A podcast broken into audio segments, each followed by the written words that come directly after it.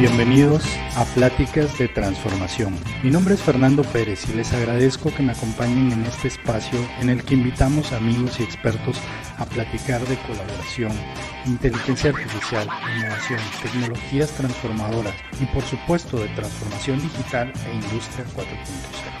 Nuestro propósito es el de compartir el conocimiento y la información de estas tecnologías, procesos y metodologías que nos ayuden a desarrollarnos, avanzar, ser más productivos y competir en este mundo golpeado y globalizado, porque realmente lo necesitamos. Bueno, pues bienvenido, excelente. Muchas gracias por acompañarnos, Ricardo. El día de hoy vamos a estar platicando de cómo movemos los proyectos ya que se finalizamos, finalizaron, cómo los movemos operación y aprovechando tu experiencia tanto en banca como en temas de modelos de inteligencia artificial y de data science, cómo podemos replicar toda esta experiencia que están generando los bancos hacia la industria, que normalmente eh, la, la, manufactura, el resto de la industria le viene siguiendo a los bancos, ¿no? Entonces vamos a aprovechar un poco tu experiencia, Ricardo. Eh, te agradecemos mucho todo lo que nos puedas compartir. ¿Cómo has estado? Hola, Fer. Muchas gracias, por la, por la invitación y por permitirnos este, compartir pues, estas experiencias. Muy bien, muy bien, gracias a Dios. Todavía aquí sufriendo los estragos de, la pandemia, entonces esperemos que ya, ya vayamos saliendo pronto y, que no solo salgamos pronto de, las casas, sino que pues también la industria, el, país salga adelante. Sí, sí, sí. Digo, esta pandemia realmente nos ha traído algunos retos muy pesados como las enfermedades, desafortunadamente los muertos, la, todo el tema económico, pero también nos trae muchas comodidades, ¿no? El trabajar desde casa también tiene sus ventajas ahorita digo, la posibilidad de convivir contigo y con todos los que estén con nosotros, a mí me parece genial. Entonces, este, muchas gracias a todos los que nos estén mandando saludos, ¿no? sea, acompañan. Eh, Ricardo, estás en tu casa, eh, estamos en una plática entre amigos. Eh, ya hemos platicado más o menos de lo que me gustaría que nos compartieras, pero tú puedes compartir más qué es lo que queremos aprender. En la parte inicial, creo que uno de los retos es cómo logramos mover los proyectos ya que terminaron a que sean operativos, pero que realmente se, usen. Sí, sí, sí. Este, la verdad es que hablar ya una vez que terminaron los proyectos y, cómo los llevamos a la operación sería corto. Me gustaría empezar en, en algunos temas que creo yo que son muy relevantes y que son no solo cuando estás pensando tu proyecto, desde el punto inicial, o sea, desde mucho antes de cuando empieza tu proyecto. Cuando implementas proyectos de, de datos, de inteligencia artificial, de, de machine learning, para poder desarrollar estos modelos, para poder entrenar tus modelos, requieres datos datos, datos, datos. yo, te diría que es el punto principal para implementar proyectos de transformación que tienen que ver con modelos predictivos, con inteligencia artificial, con lo que guste alrededor de eso. Entonces, desde que estamos planteando el proyecto, si no tenemos los datos, difícilmente vamos a llevar a cabo un proyecto exitoso a la operación. Entonces, siempre, siempre es muy bueno empezar sabiendo que para el, problema que queremos resolver tenemos los datos. Otro tema es, desde que nos estamos planteando temas de inteligencia artificial, temas de modelos, hay que empezar a recabar datos. Eh, si, si ya los tenemos, mucho mejor. ¿Qué significa tener datos? Significa ir guardando información de nuestros procesos, guardando información de nuestros productos, qué hacemos, cómo lo vendemos, tener bases de datos estructuradas, etiquetadas, lo más limpio posible, guardar toda la información posible, porque esto tal vez hoy no lo vemos así, pero dentro de 3, 4, 5 años que tengamos mucha información, va a ser mucho más sencillo implementar modelos de inteligencia artificial. Tal vez hoy la solución que necesitamos no es inteligencia artificial, no es un modelo predictivo, no es este machine learning, pero no sabemos si en el futuro lo va a hacer. Entonces, entre más los tengamos, mucho mejor. Hoy es muy barato almacenar todos estos datos. Entonces, e, es, es yo creo que el punto principal para poder decir, oye, en algún punto voy a implementar un modelo de inteligencia artificial. Si no tenemos datos, es muy difícil entrenar tu modelo. Eh, hoy, hoy vas a cursos en los que te enseñan a entrenar modelos con 30 registros, una base de datos con 30 registros, con 50, con 500, con 1000. Y la realidad es que entrenar un modelo con esa cantidad de datos es prácticamente imposible. Y aunque se pudiera hacer, digamos que puedes entrenar un modelo, los resultados pueden ser que no sean tan estables, que no sean, este, el modelo no sea estable, que no tenga muy buenos estadísticos. Y después cuando vas a calibrar ese modelo, tus resultados, al ser muy inestables, es muy difícil seguir calibrándolo. Entonces, datos. Si, si no tenemos datos, difícilmente vamos a poder implementar esto. Es, es el, yo creo que el primer paso. Y eso me lleva al siguiente punto que es implementar modelos de inteligencia artificial. Se trata de mejorar productos, de hacer procesos correctos, de mejorar un proceso.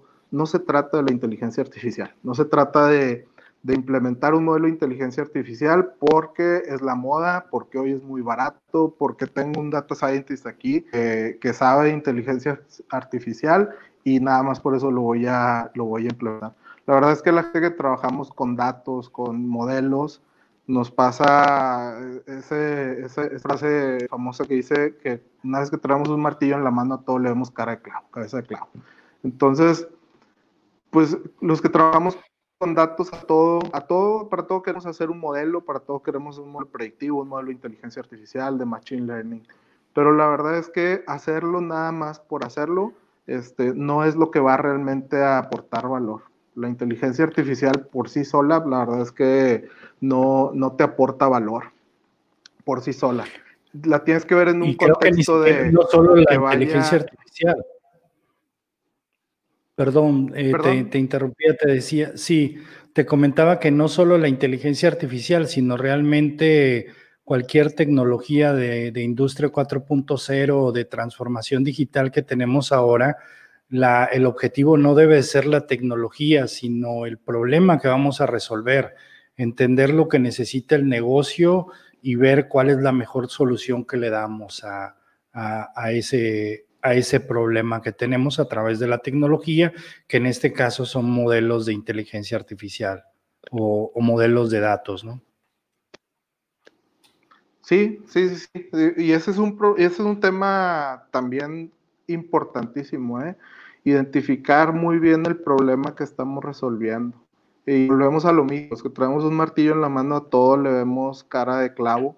Entonces, este, si, si, si hoy vemos este, que la inteligencia artificial es muy fácil de implementar y queremos implementarla nada más porque es, es este, relativamente fácil, tampoco es que sea tan sencillo, pero, pero ya hoy es mucho más barato que hace 5 o 10 años y, y, hay modelos muy avanzados que se pueden hacer in-house. Entonces, eh, si no identificamos de una forma correcta el problema, lo que realmente está pasando difícilmente nuestro modelo de inteligencia artificial va a venir a solucionar el problema. Eh, muchas veces lo que termina pasando es que el problema real puede ser que, que se solucione cumpliendo las políticas que existen. Tal vez el problema no está en, en un proceso malo o, o en modelo de inteligencia artificial. Tal vez el problema está en que la gente no cumple las políticas. Y una solución tan sencilla nos puede llevar mucho más allá que un modelo de inteligencia artificial. Entonces ya una vez que solucionas esos problemas, entra la inteligencia artificial, ahora sí, a venir a potencializar eso. Si tú aplicas modelos de inteligencia artificial a un lugar, a un lugar donde la solución era otra, lo único que va a terminar pasando es que esos problemas los vas a multiplicar por 10 porque el modelo solo va a venir a acentuarlos. Exactamente, vas a utilizar tus problemas. Entonces, tienes que buscar un punto medio entre la inteligencia artificial y producto o tu proceso, porque como te digo, rara vez la inteligencia artificial viene, hace un producto excelente nada más por aplicarle inteligencia artificial. Este, entonces tienes que buscar esa sinergia entre, entre tus modelos, tu producto, tu proceso, para que entre los dos se vayan transformando y se vayan potencializando y teniendo ahora sí los resultados que estás buscando. ¿Por qué? Porque un modelo de inteligencia artificial después, una vez que lo implementas, no es nada más implementarlo y ya me dio mil beneficios, mi proceso me lo rigió, ya no tengo problemas. No, hay que, hay que evolucionar, hay que calibrar ese modelo y esa, esa calibración va a venir de toda esa sinergia que se está dando entre tus datos y tu modelo y cómo estás mejorando tus procesos. Y luego vas calibrando para ir mejorando y tender hacia la excelencia. No la vamos a lograr, pero vamos a tender a, buscar algo más hacia la excelencia. Excelente. ya... Me gustaría ir un paso, atrás, eh, Ricardo. Platícanos un poquito de ti, de, de, lo que haces, no, no necesariamente del tipo de modelo que haces, sino tu responsabilidad dentro de la creación del modelo, del movimiento, operación, tú lo sigues manteniendo en operación, o sea, que tú, y tu equipo, ¿qué es lo que es responsable de estos modelos que creas? Otra función, nosotros participamos en, desde el planteamiento de, los modelos, de, después vamos de la mano con el desarrollo después participamos también en la implementación. Hay, hay equipos que, que, ya una vez que implementamos se encargan de, de, estar corriendo el modelo, pero también participamos en el monitoreo de, de estos modelos y, y, posteriormente también en las calibraciones, que es un tema súper importante y que no debemos dejar de lado porque los modelos pues, hay, que ir, hay que ir calibrándolos, la situación de, de cada modelo, el entorno del modelo va cambiando y hay que irse adaptando a estos cambios. Eh, estos cambios se pueden dar porque la situación ya no es la misma dentro de tus clientes, dentro de tus productos, dentro de tus procesos, cambiaron políticas, cambiaron muchas cosas alrededor. El mismo modelo viene y cambia tus procesos, entonces hay que ir calibrando, hay que ir ajustando tus modelos para, para que vayan mejorando la situación actual. Entonces, participamos en, prácticamente todo el proceso, si, bien no somos los, que estamos en el día a día de los modelos, pero sí participamos en, prácticamente todo el proceso de, desde, el nacimiento hasta la implementación y posterior calibración de estos modelos, todo el toreo de, los resultados. Esa es la parte en la que estamos participando como equipo. Exactamente, ¿qué es calibrar? Para los que estamos fuera de... Sí, sí, estaba en mute, perdón. Eh, ¿Qué es calibrar? O sea, ¿qué, ¿qué significa en tu mundo calibrar? Ayúdanos, digo, sí entiendo yo un poco, pero quisiera que todos los que nos escuchen entiendan eh, qué significa esto. Sí, sí, sí, este, mira, una vez que tú implementas un modelo, ah, previo a implementar el modelo, cuando desarrollas un modelo, lo desarrollas con cierta información con cierta provecho, este, con cierta información, con tal vez con información histórica, a lo mejor de los... Voy a hablar de un modelo que tiene que ver con, con datos económicos. Entonces tal vez tú lo desarrollaste en los últimos cinco años, con información de los últimos cinco años en los que no ha habido una crisis real o muy grande, eh, por ejemplo, como la que estamos viendo actualmente, la del COVID. Entonces, si tu modelo tomó datos que en teoría son buenos, datos económicos que en teoría son buenos, va a estar dándote resultados de acuerdo a lo que el modelo aprendió. Sin embargo, esta situación, hoy sabemos que con el COVID cambió totalmente, los, los indicadores económicos son muy diferentes, y tal vez el resultado de tu modelo no sea el que tú esperas. Entonces necesitas ir a calibrarlo, necesitas ir a incorporar estos nuevos datos, estos datos que, que ya muestran un deterioro económico y entonces tu modelo ya te va a dar resultados más cercanos a la, a la realidad. Pero si tú no haces esta calibración, que es ir a actualizar los datos, ir a reentrenar tu modelo para que te dé resultados de acuerdo a la actualidad, si no, llevas a cabo eso, tu modelo puede ser que quede obsoleto y ya no tenga un uso. ¿Podrías decir que reentrenarlo es hacer un nuevo modelo? Sí, digamos que estamos haciendo un modelo con nuevos datos, pero al final de cuentas, pues sigue siendo dentro del mismo proceso. Eso puede ser una calibración, un nuevo modelo, porque lo puedes ver desde, desde las dos formas. Sin embargo, pues dentro de una calibración tratas de mejorar lo que tienes, tratas de, tal vez tienes variables que ya no son útiles, variables que en su momento cuando desarrollaste el modelo las capturabas y hoy ya no.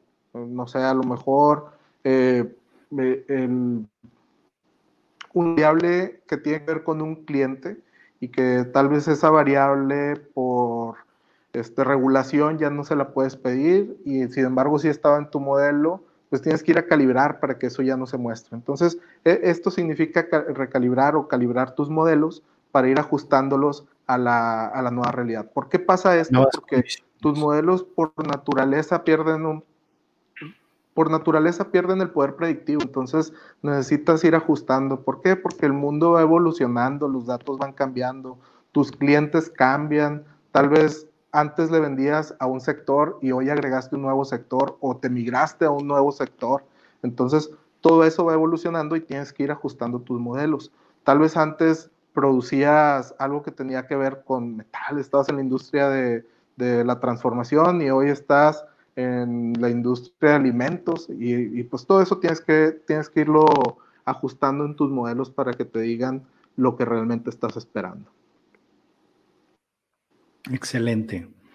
Eh, me, gustaría ahora sí los retos de moverlos a operación.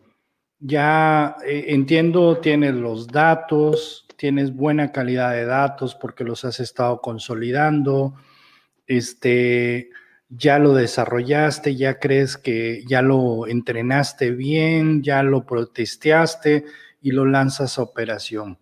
¿Cuáles son tus retos y qué controles le pones para garantizar de que esté funcionando apropiadamente?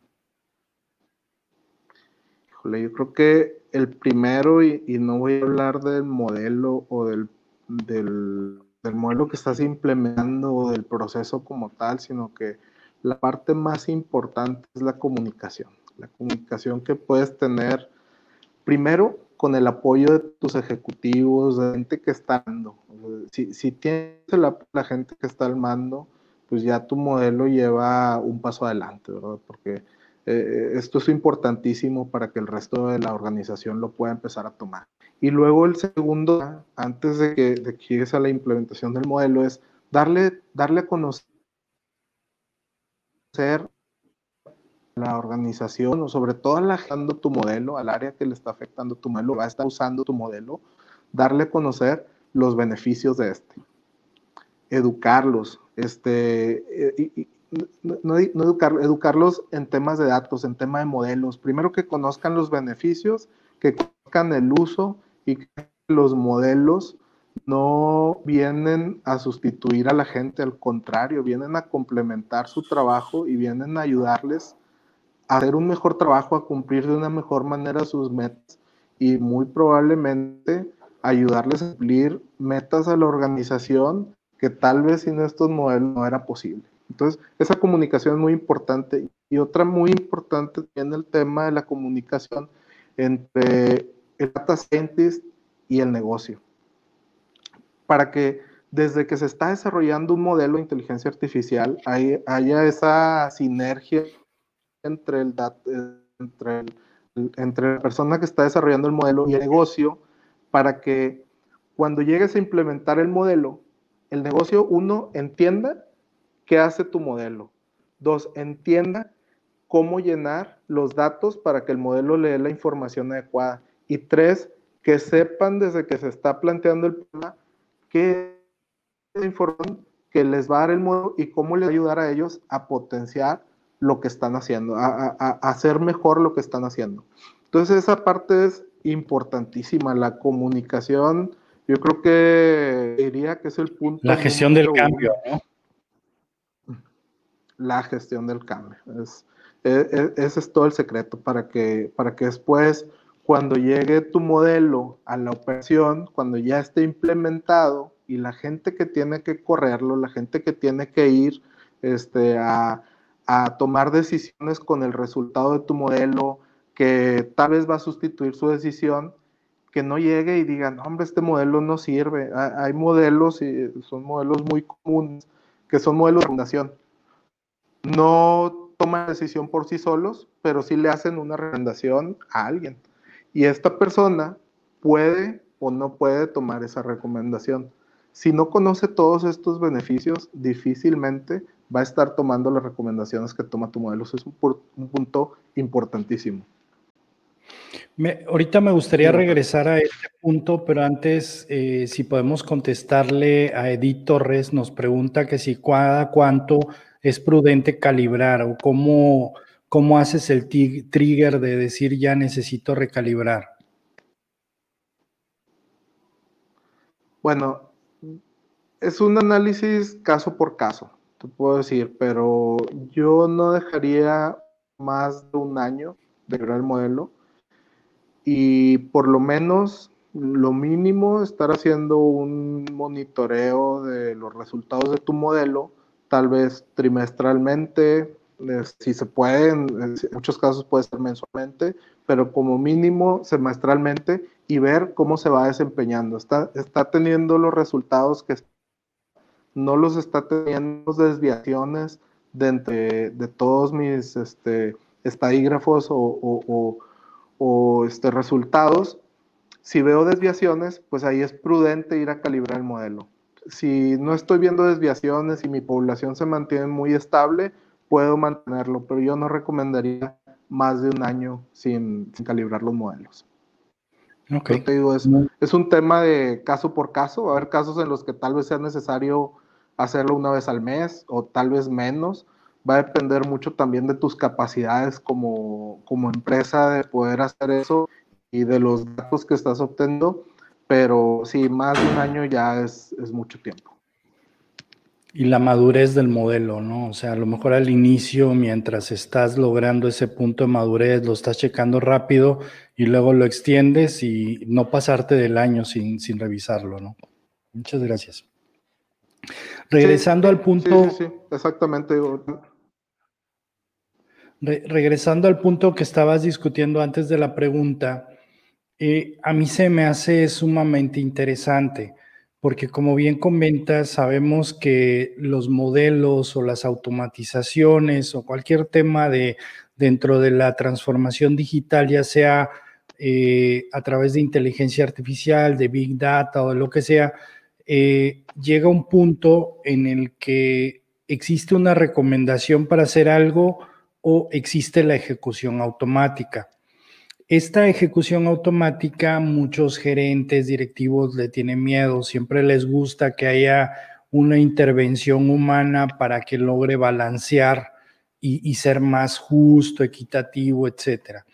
Pero eso nos hace correr el riesgo porque la persona puede tener ahora sí que un bias, pero en contra del algoritmo y decir, no, yo, voy, yo sé, yo tengo más experiencia, aunque me digas sí, sí, sí, yo voy a decir que no. O sea, ¿cómo, cómo logras balancear o si auditas tú eso como para que puedas decir eh, cuántos fueron falsos positivos o, falsos negativos y cuántos fueron errores del operador de no haberle hecho caso al modelo? O sea, ¿qué haces ahí o si haces algo? Sí, mira, e, esa, esa parte en los modelos financieros regularmente se le llama override, en donde la persona que está utilizando tiene el poder de decidir si lo usa o no. Y, es un input muy, muy importante, es, un, un, dato muy importante que se utiliza en la calibración. ¿Por qué? Porque si tu modelo está dando resultados, pero tú al ir a analizar si está prediciendo bien o si está tomando las decisiones correctas, y empiezas a ver los resultados de tu proceso y las decisiones que toma tu modelo no se reflejan en tu operación, no se reflejan en tu producto, en lo que sea que estés midiendo, entonces tu problema tal vez no es ir a calibrar el modelo y solucionarlo, tal vez tu problema es cómo hago, cómo convenzo a la gente que está ahí de que tome la decisión que le está recomendando el modelo. Entonces, sí es, sí es un dato muy importante que se toma en cuenta eh, ese override para saber qué tengo que ajustar. No necesariamente va a ser en el modelo, puede ser ahí en la política de decisión. O en su caso, si, esa, si lo que me está diciendo el modelo no corresponde con la decisión que están tomando, sin embargo mi proceso sí está mejorando, entonces, ¿cómo ajusto mi modelo para que se parezca más a eso o, o todavía más eso? Entonces, hay que analizarlo, hay, hay, muchas vertientes, pero definitivamente es una parte muy importante que le tienes que dar seguimiento, que tienes que tener bien documentada, que tienes que dejar dentro de los datos que estás recopilando de los resultados del modelo, se tiene que, se tiene que tomar en cuenta esa, esa decisión. Y en los modelos de decisión, de decisión automática es mucho más sencillo porque ya sabes que lo que dice el modelo es lo que se, lo que se hace y pues ya no hay un override como digo que, que, le llamamos en, los financieros, ya no hay esa decisión de la persona que está utilizando el modelo. Es mucho más sencillo medirlo, mucho más sencillo este, corregirlo si hubiera un error. Entonces, recapitulando, los retos de operación es tener datos suficientes, ordenados, estructurados, bien limpios, que valgan la pena y que le sirvan al modelo. El segundo tiene que ver con la gestión del cambio, convencer tanto a los directivos de que este modelo va a ayudar, como a la gente que, que lo usa, que realmente lo use cuando tiene un override. ¿sí? Y la tercera es el estarlo continuamente recalibrando en base a los cambios que se den en el entorno o incluso el aprendizaje que nos dé la, gente que los está operando, ¿no? ¿Qué otra cosa nos podría preocupar en, cuando saltas a operación, Ricardo? Sí, mira, hay un tema que a mí me parece muy relevante y que suele pasar cuando la gente que desarrolla modelos de inteligencia artificial no es la gente que está en el día a día en, la operación.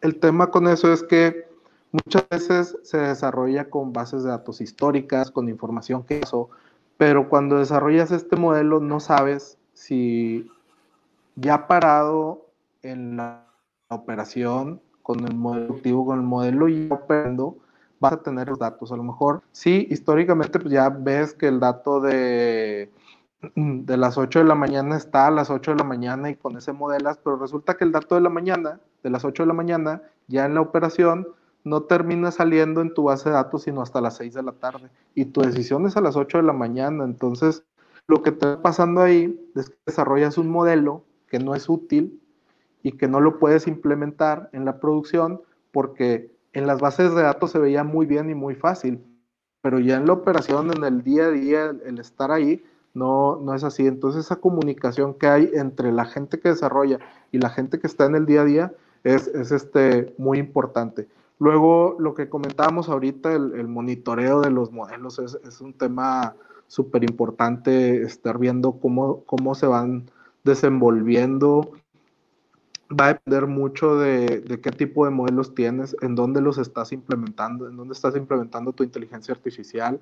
Si es en un proceso que está funcionando todo el día y, muchas veces al día, bueno, pues vas a obtener muchos datos para, para ir monitoreando constantemente, puedes hacerlo hasta semanalmente y ver cómo se va desenvolviendo tu modelo para corregir desviaciones que tal vez este, no tenías consideradas al momento de desarrollar o que te están llevando por un camino que no que buscabas.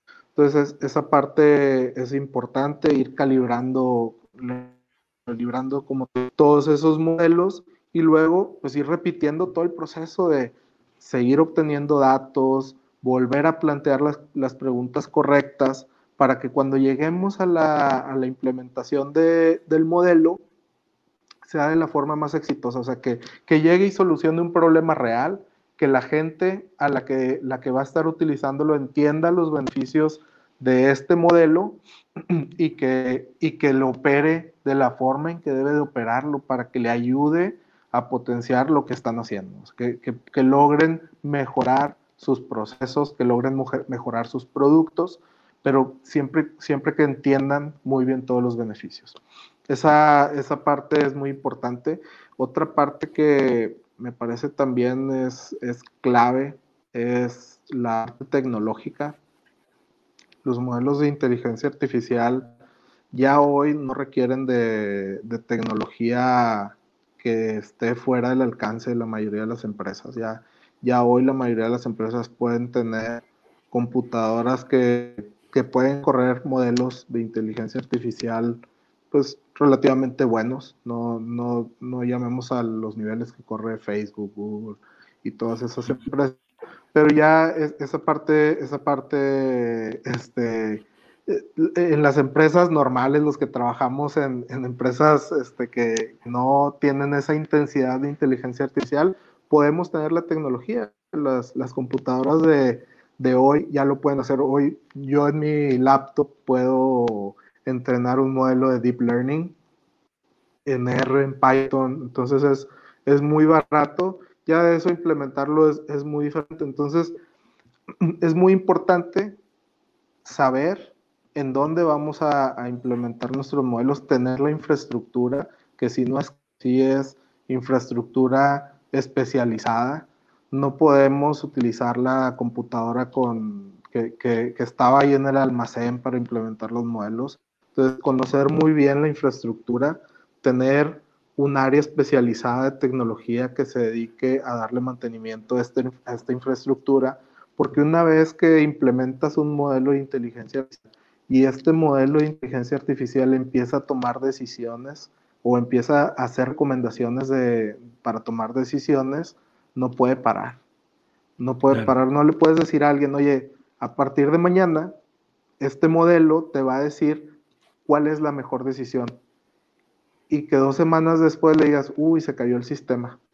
Entonces, vas a estar una semana sin esta herramienta y vas a tomar las decisiones como antes. Eso tal vez una semana después funcione, pero un año, tres años después eso ya no va a funcionar. No, y, y pierden la confianza de la gente, no, no te puedes dar ese lujo. Que si usas GPUs eh, sí, te digo, va a depender mucho de, del proceso que estás implementando, pero GPU es lo, más normal. O sea, va, a depender mucho de dónde la estás utilizando. Este, eso otra vez. Eh, discúlpame por estas respuestas un poco vagas. El tema es que hay que analizarlo caso por caso, pero sí, te puedo decir que en la mayoría de los casos va a ser necesario un GPU.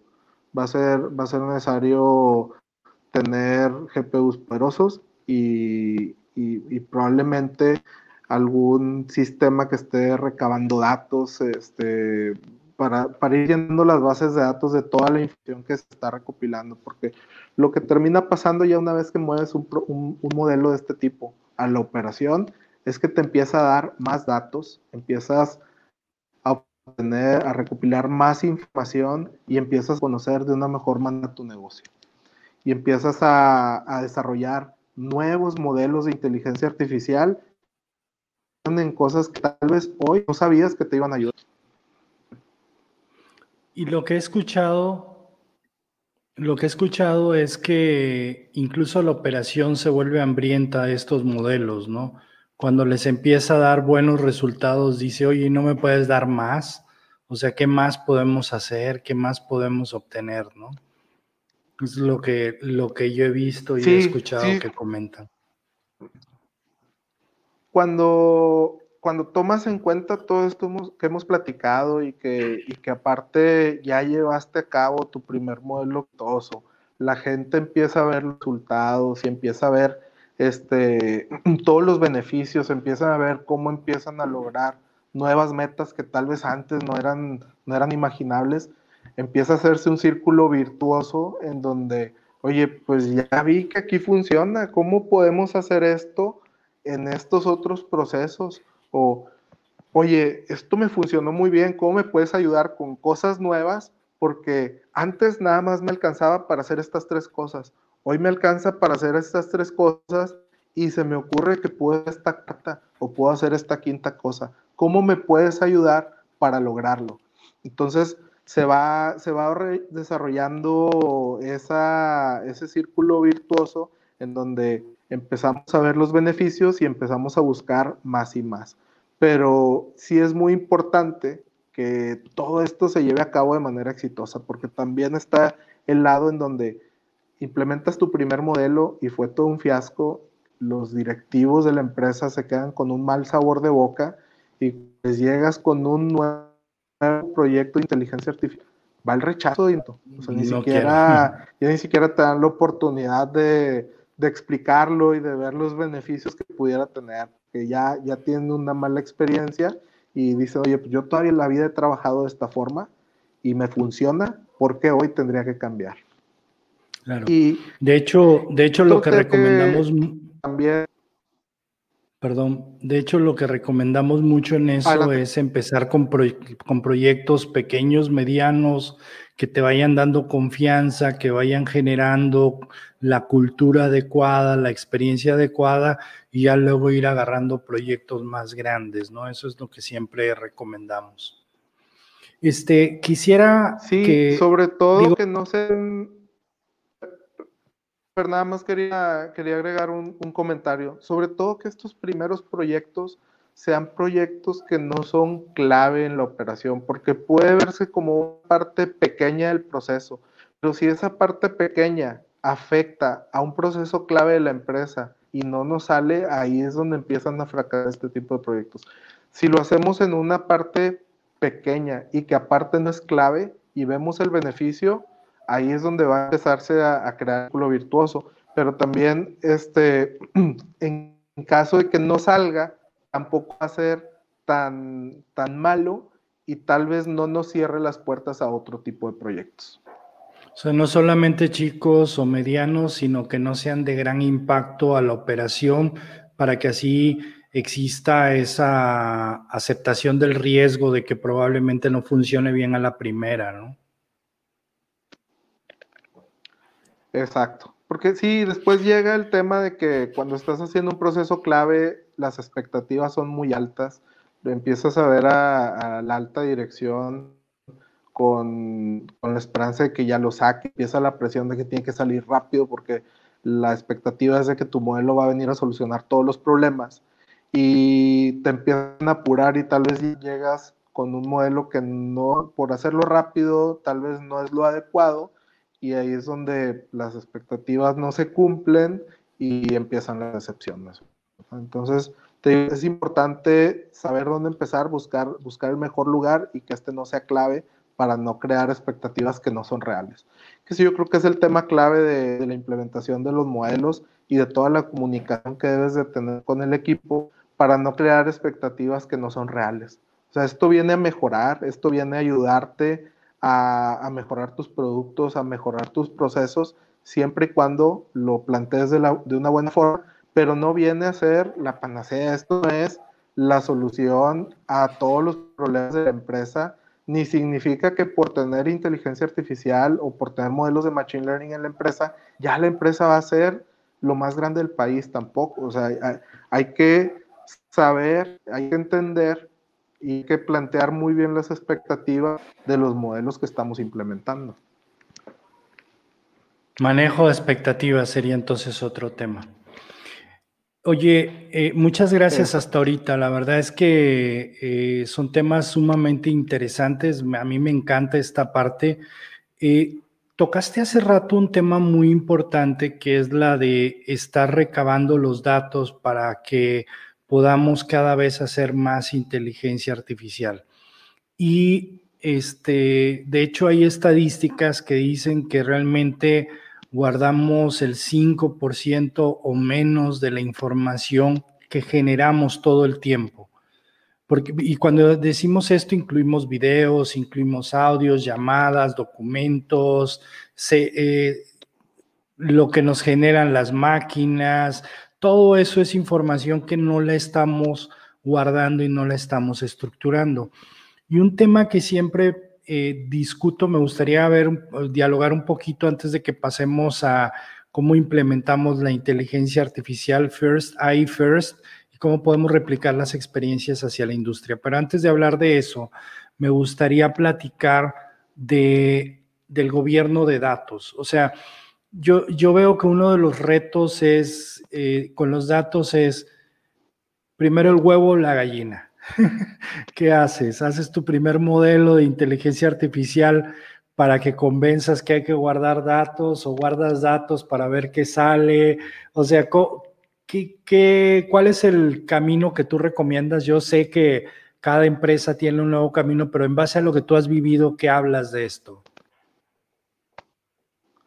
Sí, no, la, verdad es que difícilmente puedes desarrollar un modelo si no tienes datos. Y también, como dices, eh, que, fue, que fue primero el huevo la gallina, también difícilmente puedes convencer a los directivos de guardar datos si no hay un modelo, si no, están viendo los beneficios. Pero eh, lo, mejor, creo yo, es buscar casos de éxito, este, mostrar cómo este tipo de modelos nos pueden ayudar, que hacemos, lo más parecido a lo que hacemos si es que no existe.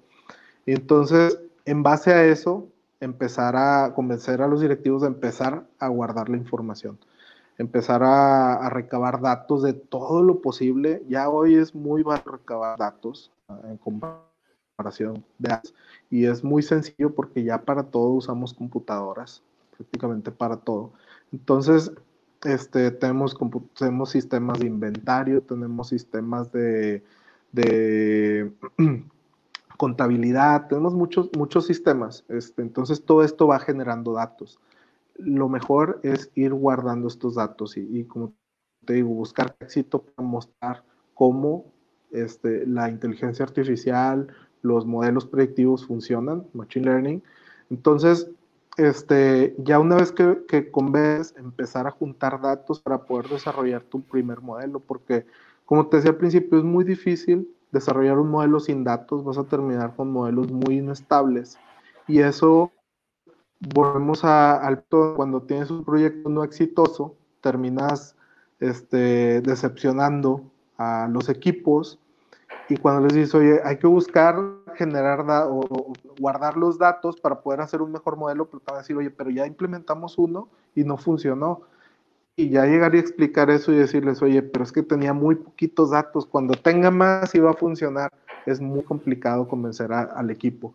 Por eso es bueno buscar éxito para empezar a guardar toda la información y ahora sí desarrollar modelos. Ahora sí empezar a implementar modelos de inteligencia artificial. Pero si no tenemos datos, muy complicado. O sea, déjame ver si te entiendo. Vas a la industria y dices, mira, esta empresa está aprovechando los datos de este tipo para crear un modelo de identificación de riesgo de X cosa y los datos que guarda son estos. Entonces vamos a empezar a guardarlos para que en un futuro cercano podamos ir creando en paralelo el modelo y cuando tengamos el modelo y los datos, entonces ya lo podemos arrancar. Ya que logres ese éxito, te vas por otro y así le vas sumando a los datos hasta que igual y ya ganas la confianza como para decir, pues ya no solo guardemos de este modelo, sino vamos a guardar estos otros porque creo que podemos hacer muchas cosas en el futuro con ellos, ¿no? Exacto, sí, sí, sí, exacto. Nosotros tenemos una ventaja en la banca, la banca regulación y, desde hace muchos años guarda mucha información, porque necesitas tener información recabada de transacciones, de créditos del cliente, la información del cliente, todas estas este, eh, políticas de conocer a tu cliente pues te, piden que tengas mucha información, que sepas a qué se dedica, que la guardes por por cierto tiempo, la información contable se guarda por mucho tiempo. Entonces, la banca de manera natural ya está posicionada para ese tipo de cosas. y tenemos esa ventaja, los que estamos en, este sector, de que eso se guarda. Pero no en todos los sectores funciona igual. Entonces sí, sí es necesario buscar esos casos, mostrarlos, este, hacer saber de todo lo que se puede lograr y no necesariamente qué hace mi competidor. También puede haber otro tipo de negocios que están implementando modelos, tal vez se pueden traducir a algo de lo que hago hoy. Eso, eso también es importante, no solo buscar en mi sector, que, que es, es, importante también, pero no, no es el único lugar donde, donde puedes encontrar casos de éxito. Me encanta. Digo, eh, creo que todas las empresas tenemos muchos datos. Eh, tenemos, eh, los bancos guardan muchísimo, ese es un hecho, pero pues los demás guardamos cuánto facturamos, quiénes son nuestros clientes, tenemos un RP, tenemos un, un, este, un sistema de inventarios, todos esos pueden ser fuentes de datos iniciales o tenemos seguridad y estamos guardando videos, ahí como que tenemos que ir buscando y yo creo que es. Pero tocaste lo que me gustaría que, que platicáramos eh, en los últimos minutos, que es el voltear a ver otras industrias para poder replicar esas buenas prácticas hacia adelante. Eh, yo te había mandado un, este, un artículo interesante en donde dice que la banca tiene que tomar un, un perfil de AI first, o sea, la inteligencia artificial primero, cómo a través de la inteligencia artificial podemos optimizar los bancos y los servicios que esto que estos este, generan. Pero a mí lo que más me gustaría es de esta plática, si la podemos llevar a este concepto de iFirst en los bancos, cómo la podemos replicar a iFirst en retail, iFirst en manufactura, iFirst en turismo, y, y, este, y tenemos una cultura más de que estas herramientas sean unas herramientas que empoderen a las personas para tomar buenas decisiones, ¿no? Sí, sí, sí, sí, sí, claro. Este, como, como te decía, nosotros somos un sector que está muy regulado, que, nos piden regulaciones por todos. Entonces, esto nos lleva a mucha información, pero también, de cierto modo, al estar tan regulados, tenemos ciertas limitaciones en, lo, que, en lo que podemos llegar a hacer en, temas de inteligencia artificial. un ejemplo es que algunos de nuestros modelos se tienen que mandar para aprobación a la Comisión Nacional Bancaria de Valores y el tema es que muchas veces el regulador, no en todos casos, es un tema a nivel mundial, no es un tema exclusivo de México, es un tema a nivel mundial en el sector bancario. El regulador no tiene el conocimiento de modelos de inteligencia artificial o tal vez tiene el conocimiento, pero la explicación de un modelo de inteligencia artificial, de Machine Learning, en donde metes muchas variables y básicamente se puede aplicar de una forma sencilla, esta explicación les cuesta mucho a los reguladores. Te digo, es un tema a nivel mundial. Entonces, también te limita a ciertos temas de, de inteligencia artificial. ¿Por qué se habla de que la banca tiene que ser AI first, AI first de, pasar del modelo actual a pasar a un modelo donde la inteligencia artificial es primero, porque la banca no nació con inteligencia artificial. Tú hoy volteas a ver un Google, volteas a ver un Facebook, volteas a ver a, este tipo de empresas, y esas empresas nacieron con la inteligencia artificial.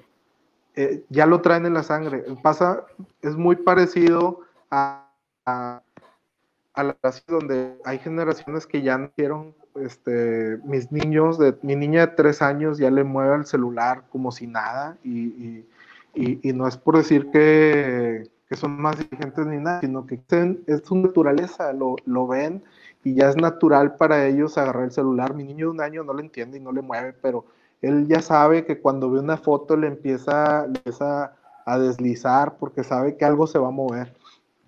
Entonces es natural para ellos, lo mismo pasa con las empresas, es natural para Facebook, es natural para Google, juntar toda la información, desarrollar modelos, sacar modelos de negocio nuevos alrededor de la inteligencia artificial. Y para la banca, para mucho, para la industria, no es de esta forma. Entonces, de repente basarnos en lo que está haciendo este tipo de empresas para nuestra transformación, tal vez no sea el modelo más adecuado de, transformación.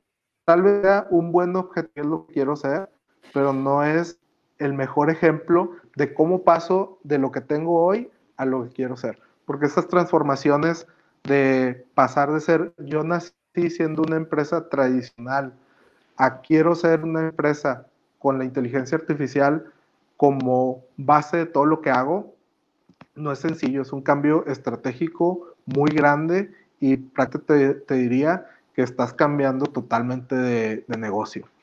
Entonces, sí, sí es un buen ejemplo, creo yo, o, podemos extrapolarlo muy bien lo que hace la banca aplicando modelos de inteligencia artificial en ciertos sectores. Se, se, empiezan a ir primero de, del servicio al cliente, mejorar el servicio al cliente y te vas yendo un poco de hacia afuera, de lo que es el hacia adentro y vas transformando de manera y no al contrario de, cambiar todo desde adentro para después cambiar hacia afuera, que es lo que, lo que es hoy estas empresas tecnológicas grandes. Creo yo que es un buen ejemplo, pero toda esta regulación pues, nos complica un poco esa transformación para que sea rápida, que sea fluida y te vas yendo por partes que no son tal vez tan clave en la operación. Como obviamente el servicio al cliente es, una parte clave de, la operación de cualquier empresa, no solo de los bancos, pero este, empiezas a automatizar ciertos temas como la atención a través sociales, los chatbots, que es yo creo que la inteligencia artificial, una de las más usadas en todas las empresas, el chatbot, este, la comunicación con el cliente, el cuando te llama. Entonces, creo yo que eso, eso es un muy buen ejemplo. Y otro tema que, a mí se me hace muy, muy relevante es cuando tienes un equipo de data science en, en empresa, ellos se dedican a hacer modelos de inteligencia artificial, de machine learning, te hacen un modelo, te dicen aquí está, ya opera, hace las cosas bien, va a ayudar, aplícalo.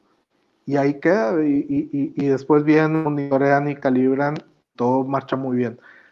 Una, una característica que tiene la banca es que los modelos que tenemos que hacer necesitan estar muy documentados por lo que te comentaba ahorita que, que se van a los reguladores. Necesitan una documentación muy extensa, necesitan tener bases de datos que son suficientes para el modelo, este, que, son, que son las necesarias, que las variables son adecuadas para el negocio que tu modelo no solo lo utilices para una cosa, sino venga embedido en todos los procesos, que, no solo sea para esto, sino que, oye, tomo, tomo este tipo de decisión, pero también me apoya acá y también me apoya acá y ya también lo tengo dentro de mi normatividad, que todo el banco lo empiece a implementar.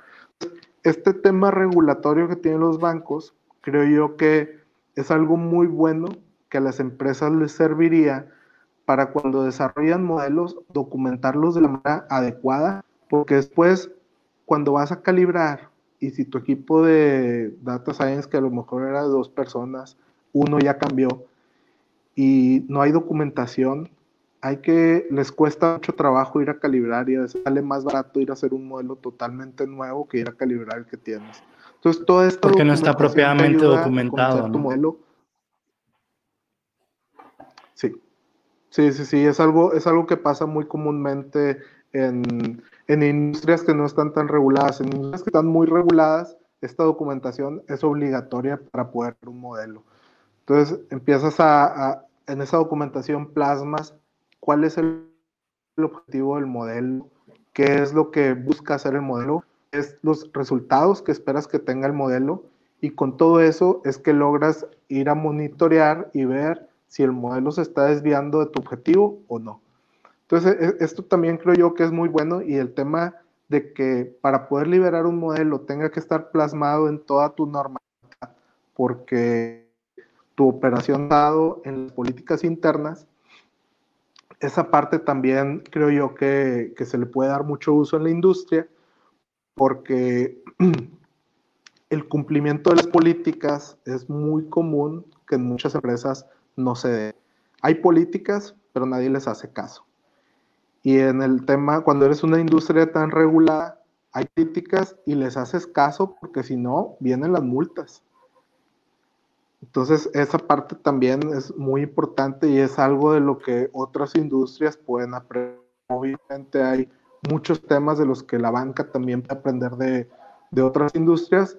Yo hablo desde, desde este lado y me parece que esos son puntos que, que, que, que otras industrias pueden aprender, pueden implementar sin que les cueste tanto. Ok, no, excelente, Ricardo. Este, estamos ya por concluir el ciclo. Te agradezco mucho eh, tu tiempo. Me gustaría que nos dieras una recomendación o, los que están tratando de implementar sus primeros modelos de inteligencia artificial. ¿Tú qué les recomiendas hacer? ¿Qué, ¿Por dónde empezar? O, ¿O qué retos se van a enfrentar y cómo debieran de enfrentarlos? Sí, lo he mencionado bastantes veces en el transcurso de esta hora, pero el tema de los datos es, es el paso número uno. O sea, si, si hoy datos. queremos implementar modelos de inteligencia artificial y, y, no tenemos, va a ser muy complicado llegar a implementar un modelo exitoso. Sí, es muy probable que, que lleguemos a, a un buen modelo, y, pero, pero que sea exitoso y que, que, toda tu implementación sea exitosa va a ser muy complicado.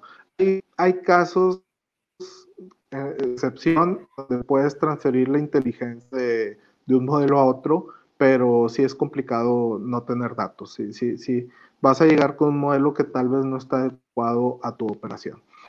Ese, ese, es, ese es yo creo que el tema, es un tema muy importante para empezar con, con la implementación de modelos el número dos es la comunicación que decíamos ahorita, ese también, ese tema sabe, yo creo que es el tema que más te preguntan cuando hablas de implementación de modelos de inteligencia artificial, es el miedo que tiene la gente a perder su trabajo. La gestión del cambio.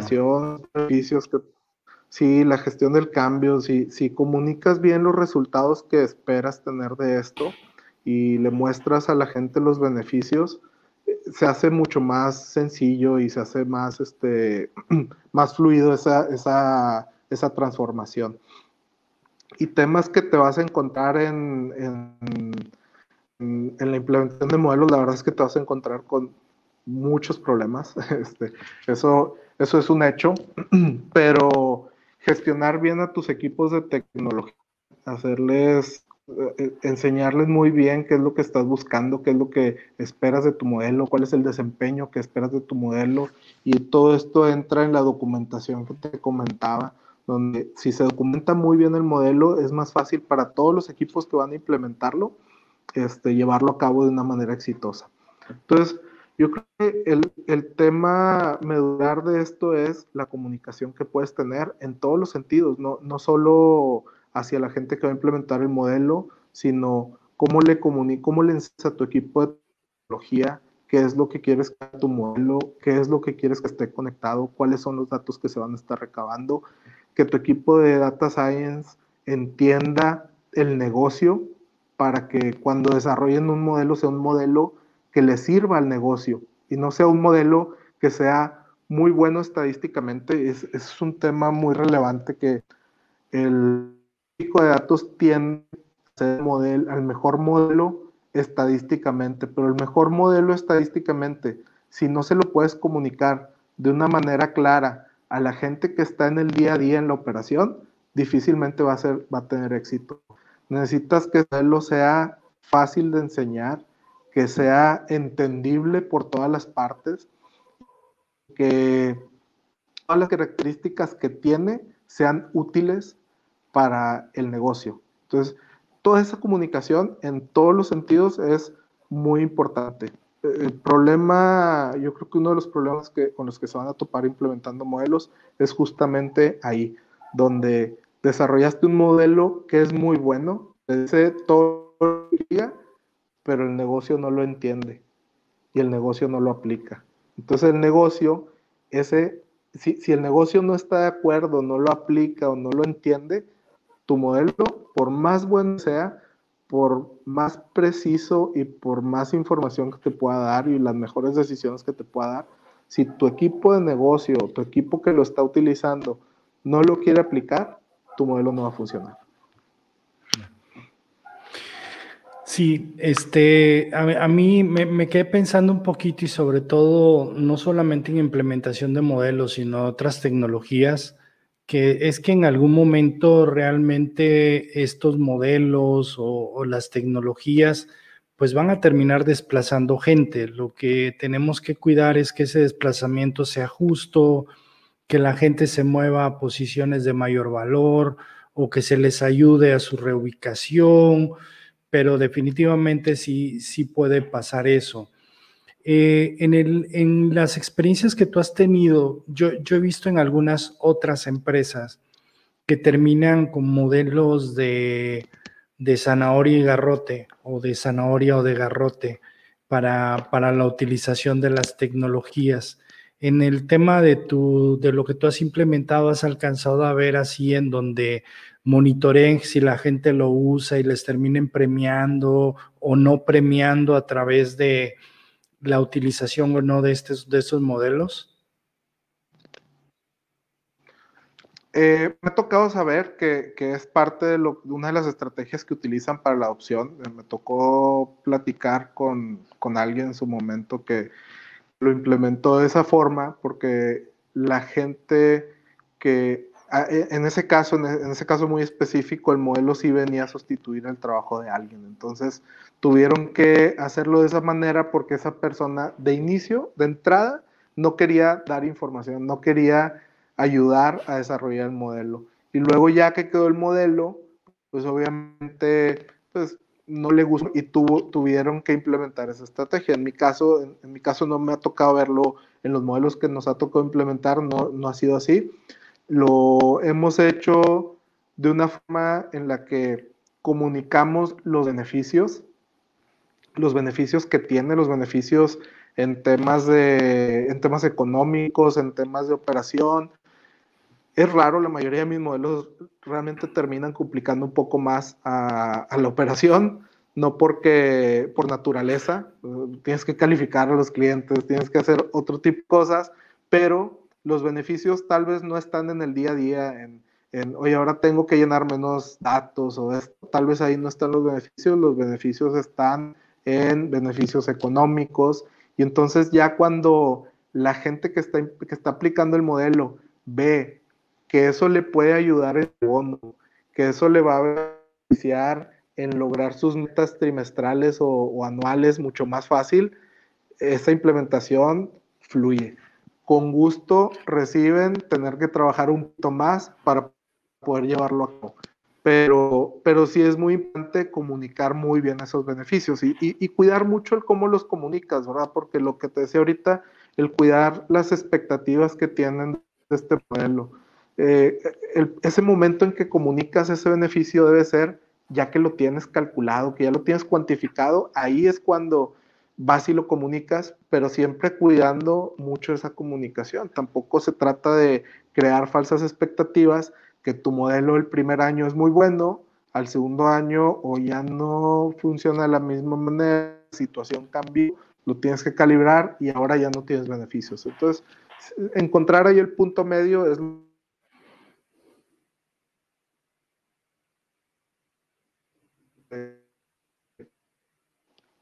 Te estoy perdiendo. Ya, los modelos, sí te digo, es mucho el comunicar. Ok. Excelente, Ricardo. Te agradezco. Sí, tengo mucho, mucho de comunicar los resultados, sobre todo. Ok. Te agradezco mucho tu tiempo, te agradezco mucho el que hayas venido aquí con nosotros a compartir. Este, invito a todos los que nos escuchen en algún momento a suscribirse a LinkedIn. Estamos en Spotify, también estamos en YouTube. Muchas gracias por acompañarnos todos. Muchas gracias, Ricardo. Y estamos platicando porque creo que tienes ahí mucha experiencia que luego te vamos a invitar de nuevo para que nos sigas compartiendo. Hasta luego. Claro, con gusto. Muchas gracias. Y gracias a todos por, por aguantarnos un ratito.